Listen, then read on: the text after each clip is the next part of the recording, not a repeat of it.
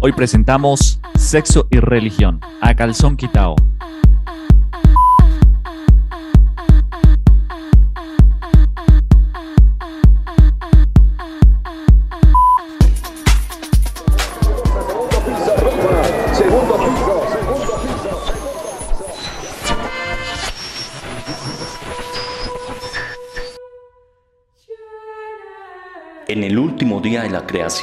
Presuntamente un domingo, Dios dijo, hagamos al hombre a nuestra imagen conforme a nuestra semejanza. Y el hombre, conforme a su imagen y semejanza, creó a Dios. Templos, pinturas, vitrales, novenas, veladoras, estatuas, medallas, estampitas, muñecos, bebedizos, libros, oraciones, camisetas y todo cuanto adminículo se pueda usted imaginar ha sido creado y adaptado al mercader de la fe.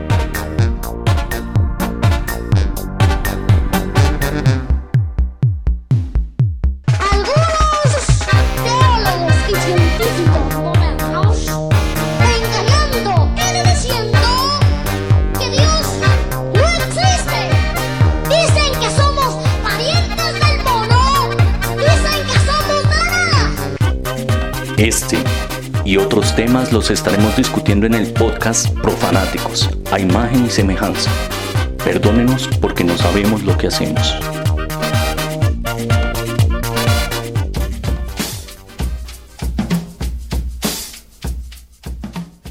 Sexo libre y sin control es una nueva propaganda de la modernidad en respuesta a la moralización sexual dada por las religiones occidentales, específicamente en el cristianismo católico.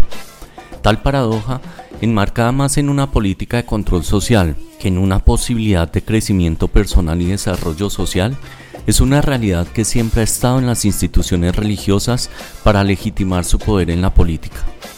Al contrario de lo que se piensa, temas como la prostitución, la sexualidad abierta, la homosexualidad, la misma pornografía han tenido funciones sagradas en muchas religiones, especialmente en Oriente.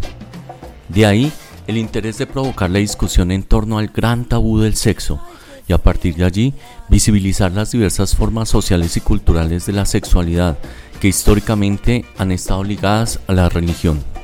Hoy, la sexualidad sagrada y sus formas, sexo y religión, en el episodio 29 del podcast Profanáticos, a imagen y semejanza. Bienvenidos.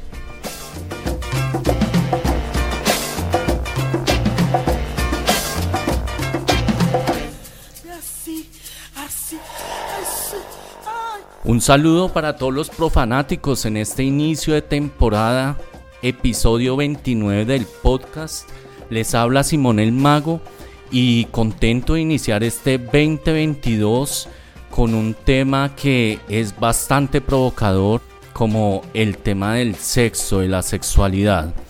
Entonces, para comenzar este programa, quiero acá saludar a los profanáticos. Santo, ¿qué tal? ¿Cómo has estado? Hola, hola, muy bien, muy bien. Aquí listo este, para entrarle a este podcast, contento de iniciar esta nueva temporada y pues con muchas expectativas con este tema tan interesante. Ok, pues me alegra mucho. Espero que sea bastante sugerente, no solamente para nosotros, sino para quienes nos escuchan. Lucas, en el centro de Bogotá, ¿qué tal? ¿Cómo has estado? ¿Qué tal muchachos? ¿Cómo vamos? Muy bien, ¿y tú qué tal?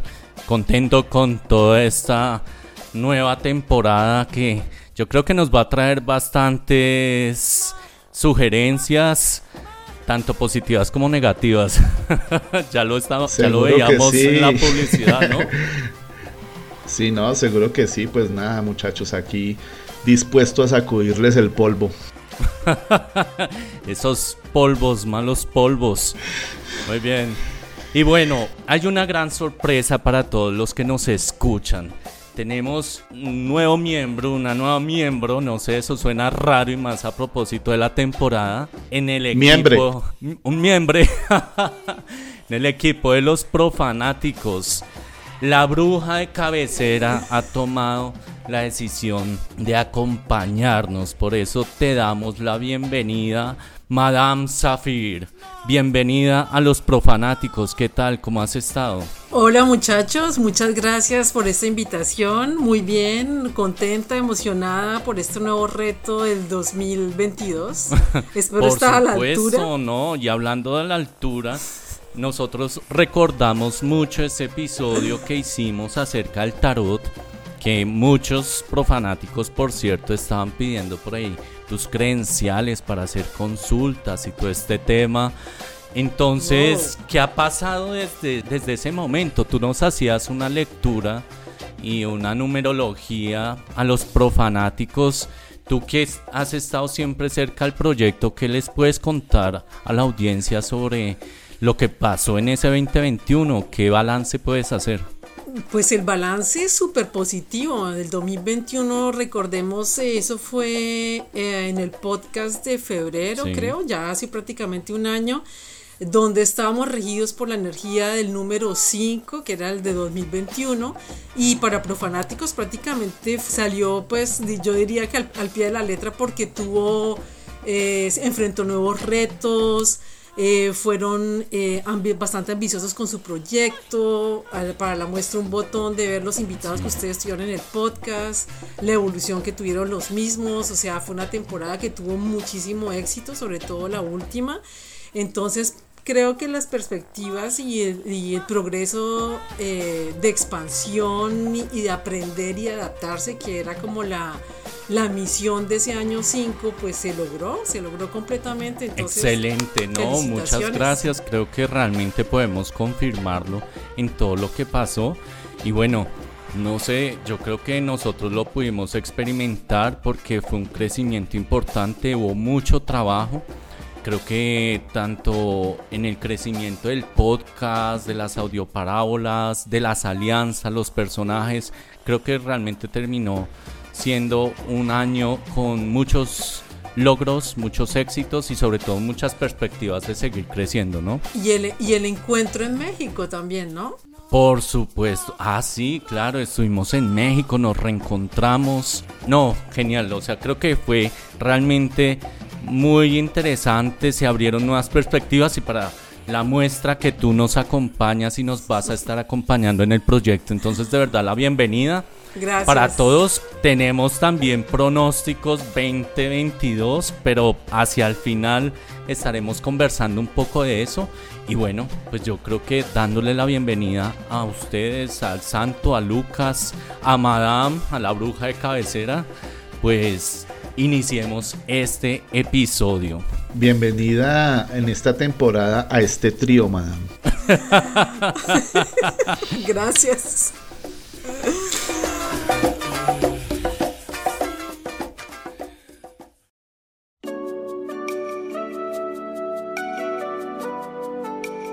Bueno, para comenzar entonces vamos a hacer una introducción a todo este tema de lo sexual y la religión. En estos días he escuchado varios podcasts acerca del asunto y me daba cuenta que todo está muy enmarcado en las supersticiones, en esos consejos que la, gente busca, incluso en el sexo y la, la sexualidad sagrada como un nuevo producto de consumo.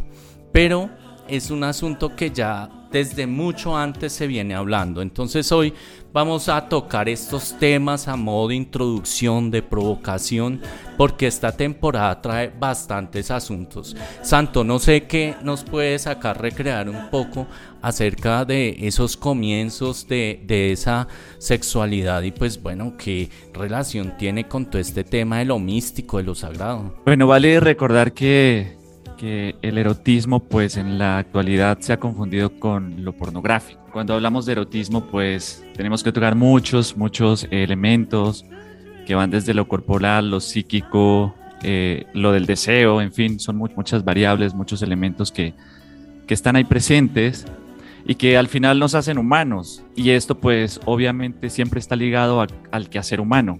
Y uno de los quehaceres humanos pues siempre han estado vinculados con lo ritual, con la religión, con las creencias y demás, donde la sexualidad o el erotismo pues no queda, digamos, al margen.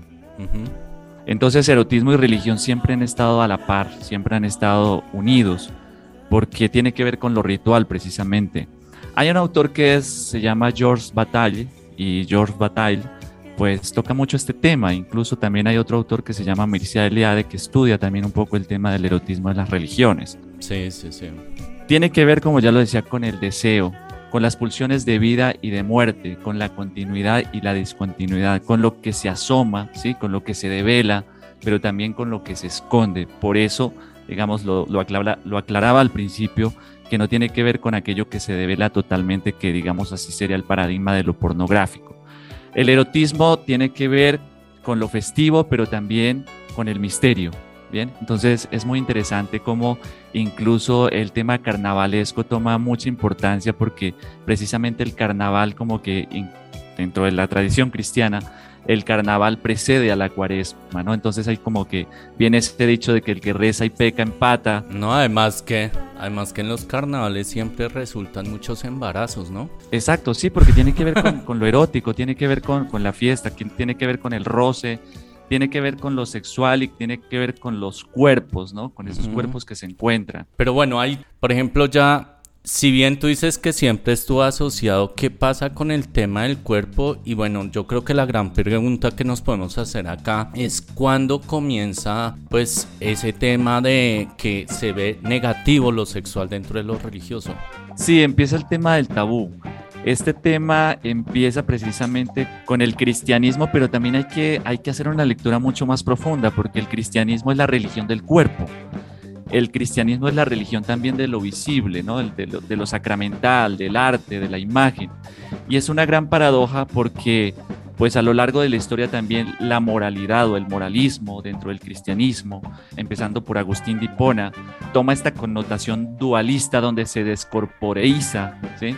O, el cuerpo empieza a tener como, a ser como ese caballito de batalla, no dentro de la religión, cuando antes no era así, incluso dentro del mismo cristianismo, eso lo vamos a tocar también mucho más adelante en otros podcasts, sí, entonces, pero también hay una connotación bíblica que es la como, es como la que da la pauta precisamente para que, para que lo erótico salga del protagonismo religioso, ¿no? Y es precisamente un relato del Apocalipsis, ¿no? En el relato del Apocalipsis donde están las dos mujeres, una, mujer santa, la mujer este, que, que, libera, la mujer de las dos estrellas y demás, pero también está la puta, está la, la, prostituta, la de Babilonia, la que lleva la impronta de Babilonia y demás. Y a esta prostituta o a esta mujer se le caracteriza como una mujer exageradamente sensual, ¿no? Entonces ahí ya empieza un dualismo este, en, el tema religioso y ahí es donde entra también la parte moral y que va permeando a lo largo de la Edad Media y después, bueno, con Agustín Hipona y muchos este, autores y demás. Entonces ahí se empieza a desencarnar, o sea, es increíble, yo lo veo como una paradoja, o sea, la religión de la carne, la religión del cuerpo, incluso el cuerpo que se come, ¿no? El cuerpo de Cristo y el cuerpo de Cristo también es la eclesía o la iglesia que se traga, o sea, nos comemos unos con otros, este, nos rozamos, digámoslo así. O sea, es interesante, ¿no? Pero y cómo esta religión empieza también a moralizar y a prescindir del cuerpo. O sea, es la religión del cuerpo, pero prescinde del cuerpo, precisamente por este neoplatonismo y este agustinismo que después escala dentro de la, dentro de la, de la vertiente eh, luterana y después todo eso entra en una narrativa que no solamente es religiosa, sino hasta en el mercado, en la industria, en muchas de estas cosas donde los cuerpos no valen. O sea, donde el cuerpo se, se prescinde del cuerpo, se prescinde de lo. Pues bueno, yo creo que estos son temas que iremos profundizando. El tema de la pornografía, por supuesto, pero también como ya tendremos la oportunidad de ver en algún podcast cómo la pornografía también aparece, las imágenes, las técnicas de lo sexual dadas por la institucionalidad religiosa que también está presente, ¿sí? Incluso en Oriente, creo que todos referenciamos, por ejemplo, el Kama Sutra, Sí, es un libro que hoy día en la calle se vende bastante porque además el tema de lo sexual es algo que llama mucho la atención. Entonces creo que ya tendremos la oportunidad de verlo. No más para ya como ir cerrando esta primera parte, valdría la pena mirar entonces, en, o sea, si bien hay un reconocimiento, por ejemplo, en el tema de lo sexual, acá hablaríamos también del tema homosexual, ¿no? La homosexualidad, que es un asunto que también tocaremos específicamente en un podcast. ¿Qué papel juega, por ejemplo, la industrialización? Y toda esta época donde ya la familia, el tema de la prostitución, que también tiene unas connotaciones sagradas y que lo veremos, se comienza a estigmatizar. ¿Cuál es el problema ahí de fondo con esto? Bueno, pues el tema está en que eh, hacia el siglo XIX, con, digamos, la pugna entre la parte religiosa y la parte de la industria y los nuevos paradigmas ¿no? que, que empiezan a surgir la revolución industrial y demás, la iglesia pierde este control sobre la política, la iglesia pierde control sobre los territorios, de hecho pierde los estados pontificios. Entonces empieza a crearse una narrativa de moralidad o de moralismo, ¿sí?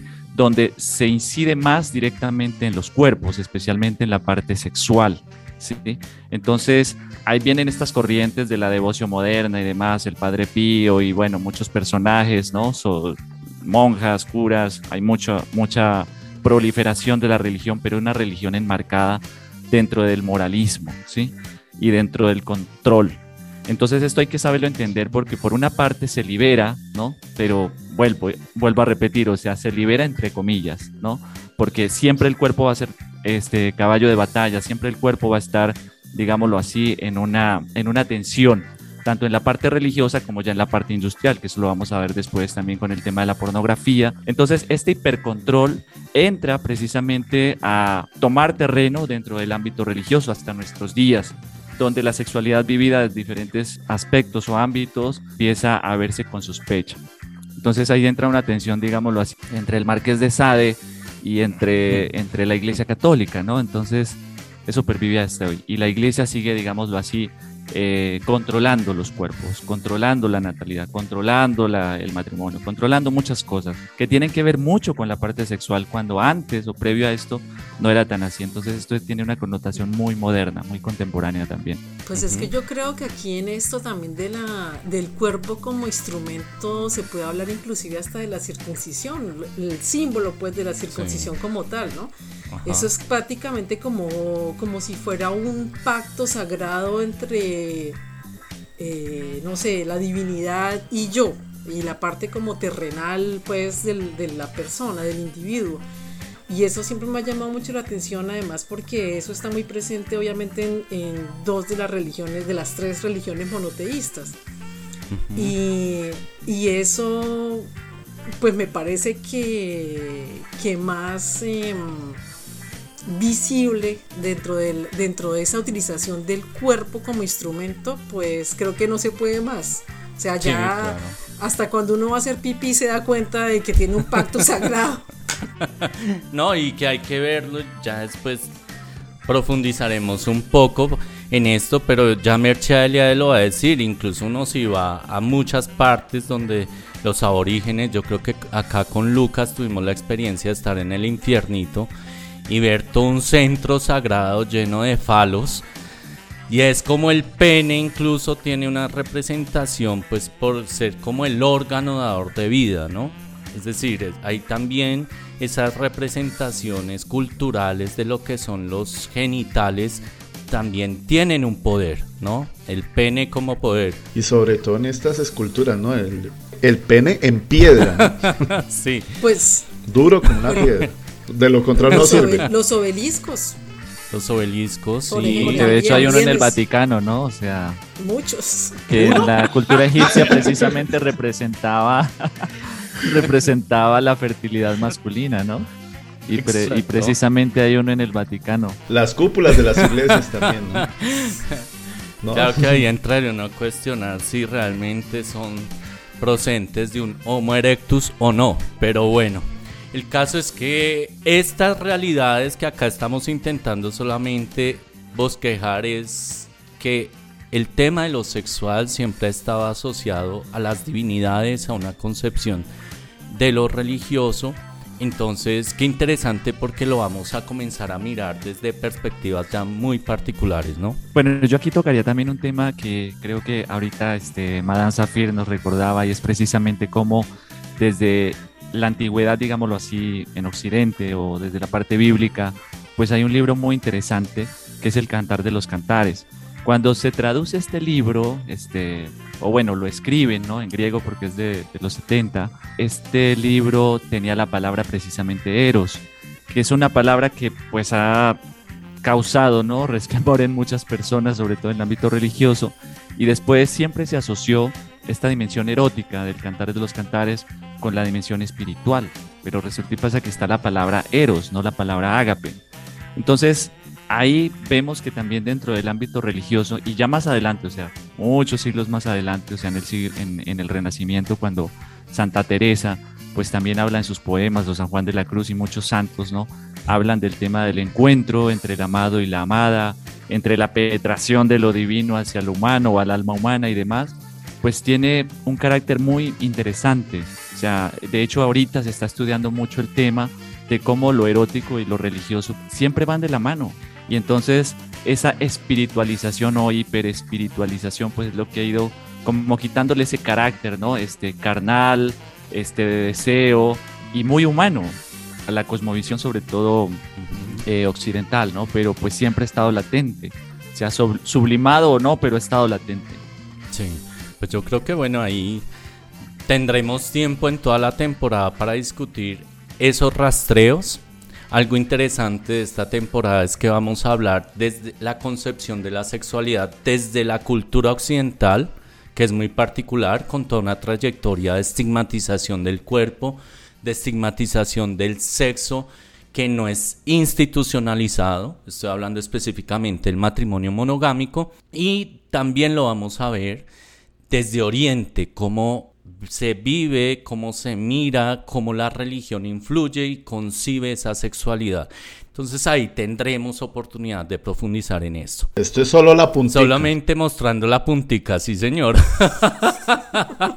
Entonces, pues bueno, vamos acá a cerrar esta primera parte y vamos a iniciar con una nueva sección, la sección de Madame Zafir, el dato de nuestra bruja de cabecera.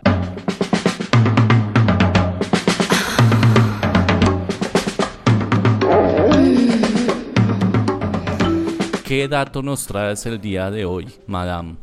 Bueno, pues eh, a ver, mirando ya un poco... Eh, pues como el tema, cómo se comporta el, tema de la sensualidad, la sexualidad dentro de la religión, eh, pues para no ir más lejos, vamos a Medio Oriente. Eh, con las tres religiones monoteístas, ¿no? Entonces, cómo se comporta cada religión y cómo maneja el tema. Y yo me di cuenta que las religiones de Oriente, justamente, o sea, lo que es em, el Islam y, el, y la religión hebrea, pues son súper abiertas con el tema sexo. Y, exaltan y subliman mucho eh, la parte de la seducción, del erotismo, eh, dejan cabida a la imaginación, eh, todo lo que de pronto resulta como muy castrado en la religión católica, pues entonces, eh, eso me gusta mucho y me seduce nada más la idea de pensar, por ejemplo, que existieron libros desde el siglo III, eh, por ejemplo, como Las Mil y Una Noches, eh, ah, con los cuentos de Cherezade, que para evitar su muerte, porque el sultán engañaba a su esposa y las mujeres con las que engañaba a su esposa, pues lo delataban. Entonces, para evitar que lo delataran, él las mataba. Y esta mujer encontró una astucia para que no la mataran, empezó a contar historias. Eran historias que terminaban siempre como en punta y el, y el sultán quería saber la, eh, la etapa siguiente de la historia y ella le decía la noche siguiente. Para la, la, siguiente noche le contaba otra historia también igual y así salvó su pellejo durante mil y una noches.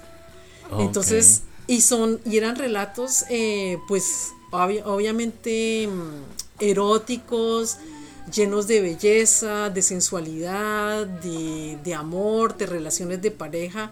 Y eso me parece que es clave de exaltarlo porque es, es vivir la sexualidad desde otra perspectiva y, y sin tanto, justamente tanto tabú que, va a ser una palabra que eh, seguramente va a aparecer mucho durante todos los podcasts siguientes. Por supuesto. Así es, porque ya de entrada ya no lo marca, pero no, que, interesante eso, porque además valdrá la pena rastrear todos estos elementos dentro de la literatura sagrada, de por sí que la Biblia como un libro de literatura también aparece con algunas normas sobre lo sexual y pues date cuenta que realmente hay otras concepciones mucho más abiertas. Y, Total, de, hecho mira que hay otro texto también eh, que se llama Los Jardines Perfumados, que retoman un poco las mil y una noches, pero ya con otro toque más como de, de libro de cabecera para las técnicas amatorias e inclusive dan consejos para las enfermedades venéreas.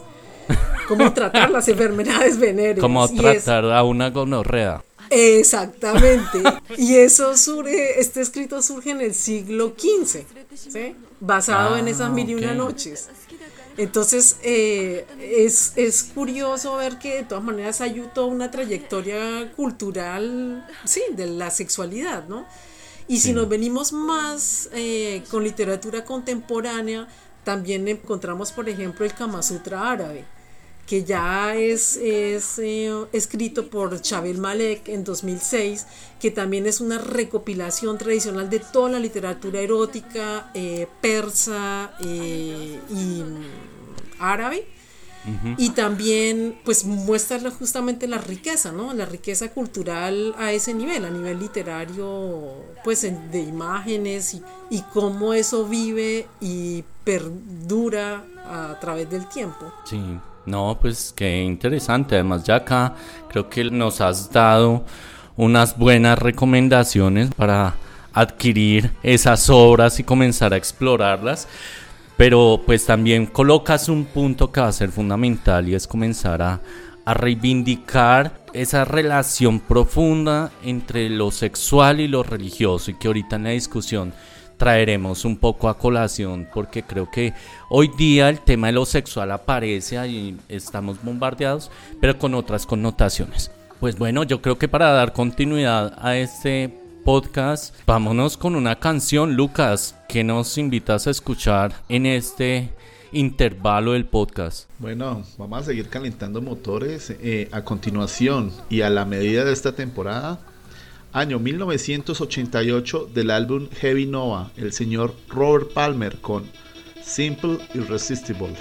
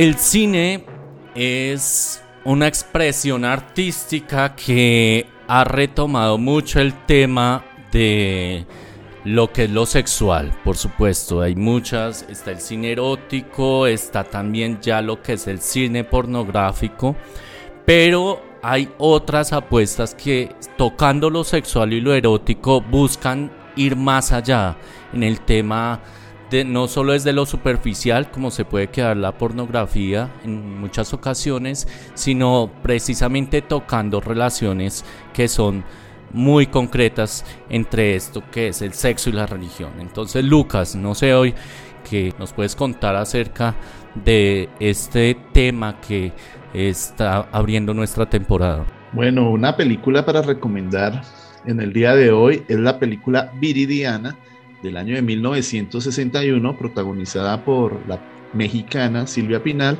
y es dirigida por el maestro Luis Buñuel.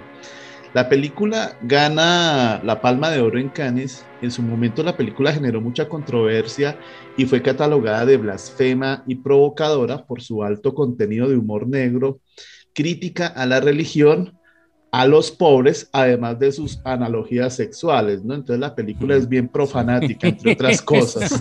Tan así que fue vetada en varios países, incluyendo su país de origen, España, donde eh, todavía estaba muy vigente el tema del franquismo, ¿no? Allí se ordenó quemar las, todas las copias de la película, salvo una copia que la misma Silvia Pinal llevó a México, donde nacionalizaron la película y que gracias a esto la ah. película se conservó y allí años más tarde se pudo incluso estrenar en, en España. Eh, un datico curioso, Viridiana es el nombre de una santa medieval y que curiosamente está asociado a la familia de Silvia como la maldición de Viridiana, porque eh, la actriz, en homenaje a don Luis Buñuel, bautizó a una de sus hijas con este nombre. La hija de Silvia murió en un accidente auto, automovilístico eh, a los 19 años, incluso estaban protagonizando una novela juntas y ella muere ahí. Posteriormente, una nieta de Silvia, eh, también de nombre Viridiana, muere ahogada a la edad de dos años. Entonces, ya de la película de sí y parafraseando a la gran Silvia Pinal, entonces acompáñenme a ver esta triste historia de esta monja sin vocación. No sé si alguno de ustedes la vio por ahí. Sí, muy buena, muy buena. Sí, buena. El ángelus. El ángel del Señor anunció a María. Y concibió por obra del Espíritu Santo. Dios te salve María, llena eres de gracia. El Señor y bendito es el fruto de tu vientre, Jesús. Santa María, Madre de Dios, ruega por nosotros pecadores. Aquí la esclava del Señor. Hágase en mí según. Es contigo, bendita tú eres entre todas las mujeres y bendito es el fruto de tu vientre, Jesús. A mí me llamó mucho la atención, sobre todo el tema de lo sexual y esto yo creo que lo veremos en otro en cuando ya comencemos a desarrollar el tema pues es esa carga, esa creencia que a nosotros también nos lleva al relacionamiento, ¿no? Entonces era ver a Viridiana en ese dilema siempre entre lo que era su vida externa y su, su vida conventual y como ella incluso para su tío tenía una representación muy muy sexuada, muy no, muy erótica. Entonces, muy incestuosa muy incestuosa entre otras cosas, por supuesto. Entonces eso me llama mucho la atención porque muestra esa carga que genera la creencia y cómo al final pues termina generando unas culpas tremendas en Viridiana, ¿no? Y en el tío también la culpa porque finalmente eh, decide suicidarse. No, no, no, qué pena. Eh, ahí disculparán los profanáticos que le estamos haciendo spoiler de una película de hace 70 años, ¿no? Sí, pero bueno, yo creo que eso motiva, eso motiva para poder verla. Porque cuando uno ve a Buñuel, pues uno sabe que el tema de Buñuel con los pobres para esa época, pues es muy crítico, ¿no? Y creo que cuando uno ve esa escena después de Viridiana precisamente intentando hacer ser filántropa con esta gente, recuerda uno por ejemplo de este gran éxito de, que, tuvo Parásitos y pues una nueva crítica en medio también de esa ideología del pobre y de la pobreza que hoy, que hoy se encuentra uno. Pues espiando culpas, diría yo. Es, es como una forma de enmendar, de enmendar sus errores o el, el, error pues de finalmente de la culpa, de la culpa con respecto a su tío, yo creo también, ¿no? O sea, como esa relación que finalmente pudo ser y no fue, y que por culpa de ella se suicida. No sé, entonces enmendar eso ayudando a los pobres. no sé, esa, pues trato, tratando ahí como de analizar un poco la, la psiquis del personaje, pues. No, y que al final pues es ver cómo puede que Viridiana no vuelve al convento, pero cómo su subjetividad va a estar enmarcada en el convento. O sea, a pesar que está fuera de la institución, pues cómo eso marca, ¿no? Y creo que pues esa va a ser la historia precisamente de la sexualidad. Sí, no deja de ser una, una tragedia, ¿no? Una tragedia que, digamos, como de proyectos inconclusos, ¿no? Primero el tema de estar en un convento y al final no poder continuar a sabiendas de que precisamente ella se encontraba en esa tensión de si sí o si no. O sea, ella misma internamente estaba en esa tensión si, si, si era lo suyo o no. Después se da cuenta, eh, por todo lo que acaece ¿no? en torno a su tío, pues que debía estar afuera y ella quiere reivindicar esto con otro proyecto fallido, que es precisamente el querer solucionar o arreglar el mundo desde su contexto y desde su escenario ¿no? de vida y pues también es un intento fallido. Entonces, es una, es una película que se mueve constantemente en la tragedia, ¿no? En la tragedia, en, en aquello que no se cumple. Sí, así es. Pues bueno, invitados todos a que puedan observar esta película de Luis Buñuel y que nos vayamos conectando entonces a esta nueva temporada que traerá mucha propuesta cinematográfica, literaria, para profundizar en este tema del sexo y la religión. Hablar del tema para entrar acá ya a discutir con los profanáticos, dándole bienvenida a nuestra bruja de cabecera, por supuesto, nos lleva a pensar muchos dilemas. Voy a recrear, intentar recrear un poco sobre estos problemas que uno encuentra. En primer lugar es ver una sexualidad sagrada que hoy se ha vuelto más una forma de consumo que una tradición, ¿no? O sea, esa paradoja de que vamos a visibilizar esta sexualidad, esa connotación sagrada, pero hoy cómo se ha, se ha vuelto también un mercado, un mercado religioso, ahora todo el sexo tántrico y todo este tema, y cómo mucha gente se ha servido de utilizarlo, ¿no? Pero por otro lado, ese oriente metido en el mercado acá occidental, pues ver una crisis de una iglesia católica que moralizó mucho tiempo, al lado de todos unos escándalos como la pedofilia y la homosexualidad en el clero, ¿no? Que será otro tema que nosotros tendremos ahí para, para indagar acá provocando a los profanáticos, porque tendremos podcast para analizar este asunto. Entonces, cómo ver que es una realidad, es un escándalo. Y a su vez, pues ver el tema de la pornografía que, como lo decía, también trae toda una historia, incluso de, de instrucción religiosa, pero pues hoy se ha vuelto también un producto de consumo. No sé, hoy todo el mundo espera yo creo que muchos estarán escuchando este podcast esperando toda una lista de supersticiones con el sexo, un San Antonio al revés, o como los métodos anticonceptivos, o todo esto que a veces la gente está buscando. Pura paja. ¿Qué? Pura paja.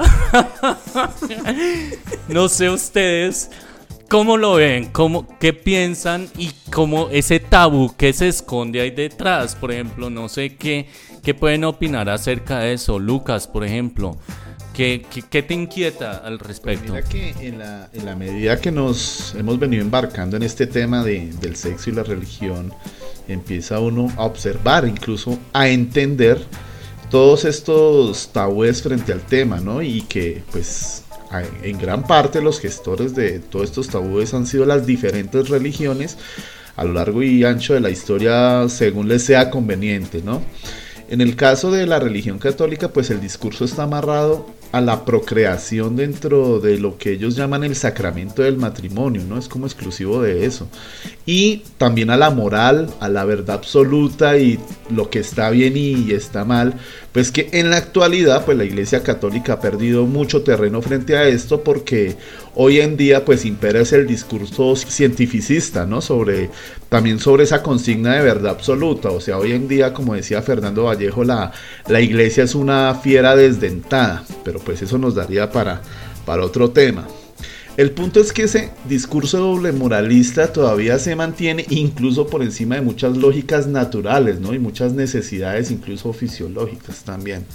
Personalmente a mí me dio curiosidad saber de dónde sale este tabú gestante y encontré que fue gracias a este personaje que nombraba el santo ahorita, Agustín de Hipona, que era un teólogo del siglo IV, y pues que Agustín argumentaba que el deseo sexual había animado a Adán aceptar la propuesta de Eva de probar la fruta prohibida del árbol de la sabiduría. Entonces es allí donde se relaciona por primera vez el, sexo con el tema del pecado. Y lo que a mí más me aterra y que pues lo vivimos en nuestros días en diferentes ámbitos es cómo las estupideces de alguien puede cambiar el transcurso de la historia y el pensamiento de la gente.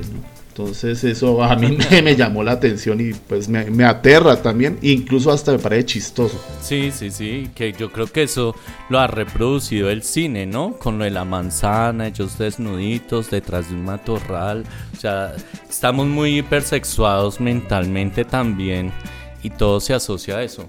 Sí, es cierto, pero bueno, eh, yo creo que todavía no se ha llegado como a un punto intermedio porque como lo decía al principio, por una parte está la religión lacerando la parte sexual, corpórea, sí, y sobre todo en esta concepción agustiniana y que después viventa hacia lo luterano y después vienen toda la modernidad con estas cargas, ¿no? De dualismos. Eh, hoy en día también, o sea, hoy en día el cuerpo tiene una connotación bastante negativa porque hoy en día todo es lo mental, o sea, hay que tener mentalidad, ¿no? La mentalidad del trabajo, la mentalidad de la producción, en fin y hoy en día es este piensa positivo, la mente, hay que trabajar la mente y muchas veces el cuerpo va quedando también desligado. El cuerpo se convierte en un elemento más de consumo. Entonces esto no es solamente el tema de la religión, sino incluso la industria o el mismo mercado cosifica el cuerpo y el cuerpo por antonomasia es, el transmisor de la parte erótica. ¿Sí? Entonces nos quedamos en meras ideas o, idealismos, ¿no? Tanto religiosos como filosóficos muchas veces, y, el cuerpo siempre va a estar como, como pagando la cuota. Entonces como que no se ha llegado a ese punto intermedio porque se pasa siempre de una sociedad supremamente religiosa, de moralizada, puritana, porque esto no solamente desde el punto de vista católico, sino el puritanismo de protestante también tiene mucho que ver con esto, ¿sí? a pasar a una sociedad mucho más secularizada, donde se prescinde de la religión, pero donde al final se sigue lacerando al cuerpo. O sea, a mí me cuestiona mucho el tema del metaverso, por ejemplo, donde, donde se vive de ideas donde se construyen futuros y muchas veces el cuerpo va quedando deslegitimado, queda simplemente en una cosa. Tanto así que se piensa incluso crear tecnologías para basear, digámoslo así, la parte genética, racional y donde el cuerpo no vale. Pero mira que yo quisiera tocar ahí algo que tú estás mencionando porque esta mañana leía precisamente que Nina Jane Patel, cofundadora y vicepresidente del metaverso, bueno, en la investigación del metaverso, el Metaverse Research, decía ella crea un avatar e ingresa a este mundo virtual y dice virtualmente me violaron en un grupo, cuatro hombres avatar. sí. Sí, vi la noticia. Y trata de, escapar, grita y que le gritan no pretendas que no te encantó y ve a frotarte a la foto. Es decir, ahí ya nos va mostrando es detrás de eso cuál es el imaginario, o sea, las represiones sexuales que podemos tener nosotros físicamente, todo esto que desde los medios de comunicación nos van invadiendo y cómo aparece la virtualidad para hacer una forma de desinhibidor, o sea, de, sacar eso, esa doble moral que Lucas e-, habla. Era lo que te decía cuando tú tocas esto de la descorporización, me llama mucho la atención porque vean que es otra forma de cuerpo, porque si hoy vemos, hoy se cuida la gente el cuerpo pero es de forma superficial, no es el cuerpo en cuanto a ser humano, sino en cuanto a una estética que es muy consumista.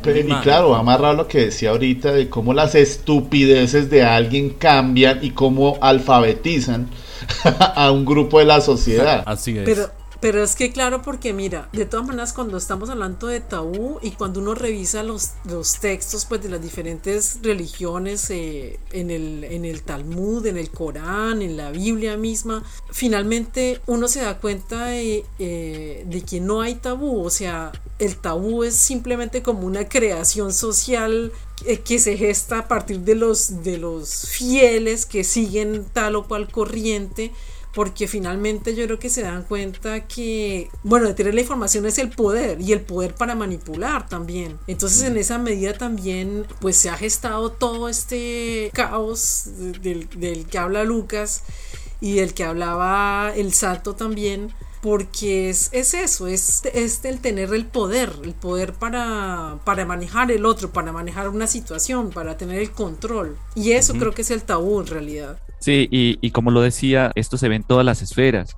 O sea, muchas veces nosotros nos remitimos a la parte religiosa, o sea, como que la parte religiosa es la génesis de toda esta vaina que se está suscitando, ¿no? Pero después, o sea, como decía un autor que es este Humberto Galimberti, o sea, nunca podremos apartarnos y nunca podremos prescindir de este cristianismo que está en la médula de, todo Occidente, sobre todo, ¿sí? Entonces, eso va transmutando en otras formas, ¿bien? Desde la psicología hasta el tema de la economía y demás, ¿sí? Se crean mundos ideales, o sea, cielos o paraísos, y en este caso, ese cielo, ese paraíso ya ahorita se está viendo de manera virtual, digital, ¿sí? Y otro de los puntos que me gustaría mucho tocar es el tema de que ya lo, digamos, se, se, tocaba aquí dentro del podcast y es el tema de la pornografía, o sea, la pornografía no solamente vista desde el ámbito sexual, allá de las conejitas de Playboy, sino lo pornográfico como la develación de todo, donde incluso la religión también tiene esa connotación pornográfica, es decir, cuando se racionaliza demasiado a Dios o la imagen como tal, ¿sí? Y se le ponen todos los caracteres ¿no? Que, el ser humano este, proyecta hacia la divinidad, pues ahí estamos develando, ¿no? digámoslo así, pictóricamente o desde la imagen, a ese Dios. Es un Dios pornográfico, ¿sí? Es un Dios que, que no le da espacio al misterio, no le da espacio a la imaginación y no le da espacio a esa sugerencia, ¿no? Entonces, creo que desde ahí se parte, pero pues también vemos que el filtro de Instagram y demás, o sea, se está develando absolutamente todo. Ahorita con la ciencia, todo se tiene que develar, hasta la última neurona, hasta el último recoveco del universo, todo, porque todo tenemos que verlo. O sea, no debe haber espacio a la sugerencia, no debe haber espacio a la imaginación, no debe haber espacio al misterio, ¿no? A lo escondido, porque todo tiene que darse, ¿no? Entonces, eso lleva precisamente, como decía Byung-Chul Han, Byung-Chul Han, que habla precisamente de eso. Cuando todo se devela, ¿sí? Cuando el otro se devela totalmente, pues el otro se convierte en un objeto, o sea, porque deja de ser misterio, porque deja de provocarnos. Y al final, el cometido del erotismo es provocarnos, porque como lo decía al principio, juega con la continuidad y con la discontinuidad, con la vida, con la muerte, con eso que nos tensiona siempre. Por eso lo espiritual o lo religioso, en lo ritual, siempre está sugiriendo, pero también la parte sexual afectiva también nos está sugiriendo. Y eso es lo que se ha ido perdiendo hoy. Entonces, por eso viene la neurosis del mundo contemporáneo, porque todo está visible, todo está visible, ya no hay espacio para lo otro. Entonces, creo que es muy interesante tocar esta parte, incluyendo la religión, o sea, la religión que racionaliza la imagen y pone a Jesús ahí con sus rayitos y sus cosas y es que este es Dios, o la parte eucarística que tiene que haber sangre y tiene que haber no sé qué y tiene que aparecer pedazo de carne, todo eso es un Dios pornográfico. O sea, ya no, no hay espacio para otra, sí, para, para lo otro. esto es interesante tocarlo, porque el erotismo y lo, y lo corpóreo siempre ha estado en, degradándose de continuo. Y creo que pues eh, ya para ir cerrando esta parte, pues eso es muestra de cómo la sexualidad perdió esa imaginación, esa capacidad de misterio para volverse algo de consumo fácilmente asequible y que pierde el sentido, ¿no? Y que hoy nos damos cuenta que estamos en una sociedad hipererotizada, que nos están violentando constantemente con imágenes que nos o más bien pornografizada en esta lógica, ¿no? En esta lógica más bien pornografizada más que hipererotizada. Sí, sí, sí, sí, donde todo lo sexual está metido y bueno, y yo creo que desde la imagen ya después Lucas tendrá la posibilidad de recrearnos sobre ya en esos temas específicos de cómo se, se viene tejiendo. No, pues lo están metiendo por todo lado. Eso sí no le busca. y de todas las formas también. Pues yo creo que este es un abrebocas precisamente a los temas que vamos a abordar. Eh, la invitación es a que nos enganchemos. Es una oportunidad de visibilizar.